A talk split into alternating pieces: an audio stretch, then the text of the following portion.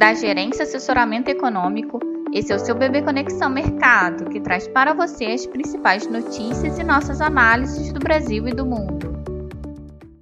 Segunda-feira, 6 de novembro de 2023, sou Clara Cerqueira e vou dar um panorama sobre os principais mercados.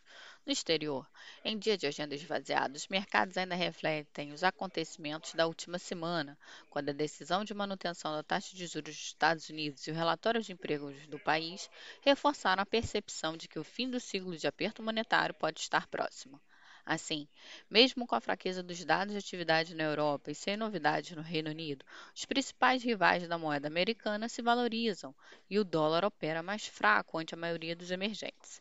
Entre as bolsas, as europeias operam majoritariamente em queda, mas com os futuros americanos apontam que o otimismo com a economia dos Estados Unidos segue firme. No mercado de treasuries, apesar das apostas amplamente majoritárias de manutenção da taxa de juros pelo Fed em dezembro, o dia parece ser de correção técnica com as taxas em alta nesta, nesta sessão.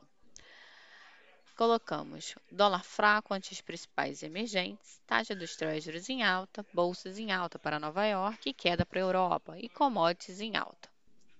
No Brasil, os agentes seguem acompanhando o debate em torno de uma eventual alteração da meta do resultado primário de 2024 e o andamento da reforma tributária no Senado.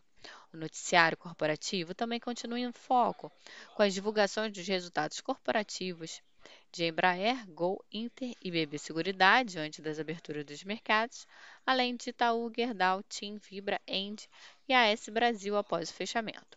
Diante do exposto, e alinhada dinâmica externa, esperamos que o Ibovespa se valorize e o dólar se enfraqueça ante o real.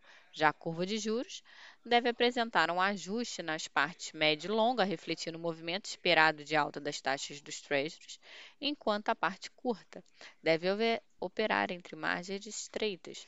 No mais, salientamos que as incertezas na esfera fiscal podem limitar o movimento esperado para a bolsa e dólar, assim como intensificar o movimento esperado para os juros. Um bom dia bons negócios. Por fim, lembramos que essas informações refletem somente expectativas e por isso a instituição não se responsabiliza por eventuais perdas financeiras.